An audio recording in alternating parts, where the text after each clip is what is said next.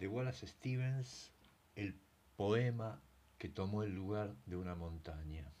Allí estaba, palabra por palabra, el poema que tomó el lugar de una montaña.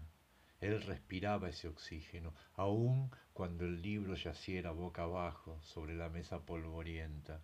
Eso le recordaba cuánto había necesitado un lugar al que ir, siguiendo su propia dirección, cómo había recompuesto los pinos, desplazado las rocas y elegido su camino entre las nubes, para alcanzar la perspectiva correcta aquella que lo hiciera sentirse completo en una culminación inexplicable, la roca exacta donde su inexactitud pudiera descubrir al menos el panorama hacia el cual se aproximaba, donde poder echarse y contemplando el mar reconocer su hogar único y solitario.